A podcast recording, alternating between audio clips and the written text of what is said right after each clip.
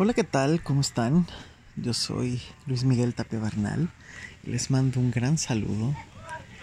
Y el día de hoy me gustaría que platicáramos acerca de la comunicación. Creo que es uno de los ejes más importantes de las relaciones humanas. La comunicación, el sabernos comunicar. Y creo que es el que a veces menos sabemos ejercer. Creo que hay un elemento muy clave pareciera que ahora para poder comunicarnos bien había, habría que decirlo todo. ¿no? Decirle todo a tu pareja, decirle todo a tus amigos. Pero eso no es una buena comunicación. Un ejemplo de esto es cuántas veces no le has expuesto todo a tu pareja de lo que te gusta y de lo que no te gusta y eso no ha solucionado la, la situación. No ha solucionado el conflicto, no ha solucionado el problema o la situación que te incomoda, por ejemplo. No ha pasado. Porque el decirlo todo es simplemente un elemento de la comunicación.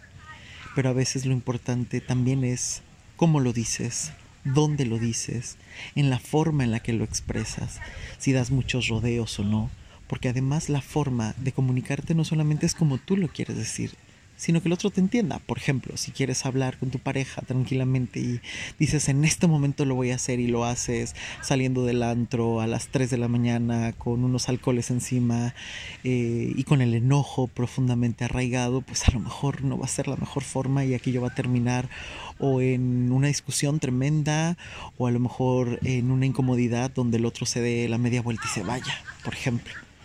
Pero a lo mejor si eh, desde el principio desde que pasa algo que no te gusta, tú sabes decirlo y expresarlo sin esperar a llegar al enojo y la incomodidad de la repetición, es decir, cuando ya te lo haya hecho 10 veces y entonces quieras parar la situación, eh, pues a lo mejor sea mucho más fácil si desde el principio dices, oye, esto no me gusta, espera, para. Pero ¿qué es lo que tiene que ocurrir? De entrada tiene que ocurrir que tienes que saber que eres valioso, que eres valiosa, que tu forma es correcta, que lo que te incomoda es válido. Y si te fijas desde este punto, ya tiene que ver con otros temas. Con el tema de la forma en la que tú te valoras. El tema de no temer el decir las cosas que pues que a ti no te gustan. Y eso muchas veces viene desde cómo te has comunicado desde tu infancia te han permitido decir y expresarte libremente o siempre tenías que complacer a otros? ¿Podría ser completamente claro o debería ser siempre eh, de cuidar un poco las apariencias, de no lastimar a los demás, de decir solo lo esencial o a lo mejor de hablar demasiado para tratar de suavizar las cosas y que el otro no se incomode? ¿Cómo lo haces? ¿Cuál es la forma que has elegido?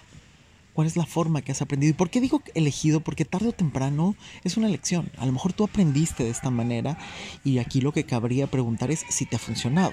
A lo mejor te funciona en ciertos temas porque además creo que algo fundamental es que no hay una sola forma de comunicación. La comunicación siempre, siempre tiene que ser flexible. No te puedes comunicar igual con tu pareja que con tus amigos. No te puedes comunicar igual con tu ex que con tu pareja actual o tu pareja futura. No te puedes comunicar igual con tu papá que con tu mamá. No te puedes comunicar igual cuando eras niño que cuando eras adulto. No te puedes, o sea, dependiendo del escenario, dependiendo de la persona, dependiendo de la situación, la comunicación se tiene que adaptar a esas circunstancias. Hay momentos en donde a lo mejor tienes que ser súper claro y autoritario. Hay situaciones donde a lo mejor tienes que ser muy clara y directa. Hay situaciones donde a lo mejor tienes que dar un poco de rodeo y jugar con la seducción. A lo mejor hay situaciones donde tienes que escuchar y después solo intervenir con preguntas y no con respuestas. A lo mejor hay, no sé, cada situación es distinta. Pero todo empieza con algo fundamental. ¿Qué quieres decir?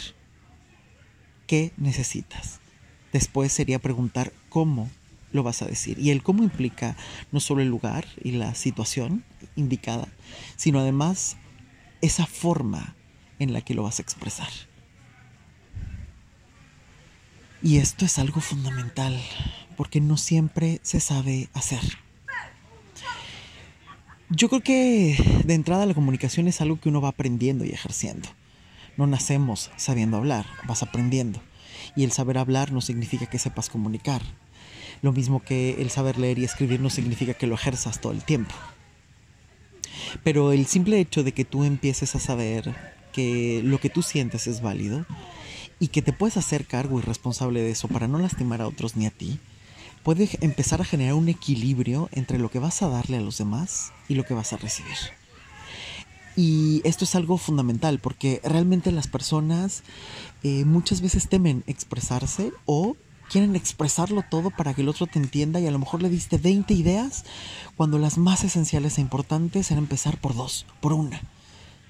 Y a partir de ahí empezar a avanzar.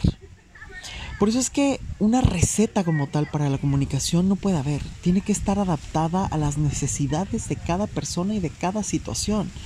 Sabiendo que siempre tienes el derecho de expresarte y que hay que aprender la forma de hacerlo. Y esto a lo mejor implica el que tú aprendas a manejar tu enojo, el que tú aprendas a manejar la incomodidad, el que tú aprendas a expresar y a manejar aquello que te duele, el que tú aprendas a manejar por ejemplo, cómo estás en situaciones de, estrés, eh, cómo estás en situaciones extrañas que dices, híjole, esto no sé ni cómo manejarlo, eh, y entonces lo voy a decir como asustado, me lo callo, lo digo, lo grito. Todas esta serie de emociones, tú primero tienes que saberlas manejar. Y esto tiene que ver con tu historia siempre. Cómo has manejado el enojo, cómo has manejado las situaciones extrañas, cómo has manejado las situaciones de estrés, cómo te manejas ante el miedo. Y muchas veces hay orígenes. A lo mejor cada vez que sientes que el otro no te escucha, te pones sumamente enojado y empiezas a gritar. Entonces habría que trabajar y habría que limpiar esa parte de esa historia de por qué no te sentiste escuchado y cómo vas a descargar para que después tengas otra experiencia y otra forma de vivir las cosas. Todo está en la historia y la historia se puede transformar porque puedes cambiar la forma en la que te relacionas con ese pasado. No vas a cambiar el pasado, pero sí puedes cambiar la forma en la que te relacionas con la historia la forma en la que te relacionas con ese pasado que ya no puedes cambiar, pero que sí puedes cambiar la forma en la que lo ves, para que estés en un mejor presente y para que puedas sembrar y construir un futuro distinto. Pues espero que esto te haya gustado. Si te gusta, compártelo en tus redes sociales. Deja los comentarios para saber si te gusta, qué temas quieres que hablemos, para que podamos seguir en este crecimiento personal y en esta responsabilidad para obtener mejores relaciones y mejores formas de vida. Yo soy Luis Miguel Tapia Bernal y nos escuchamos pronto. Chao.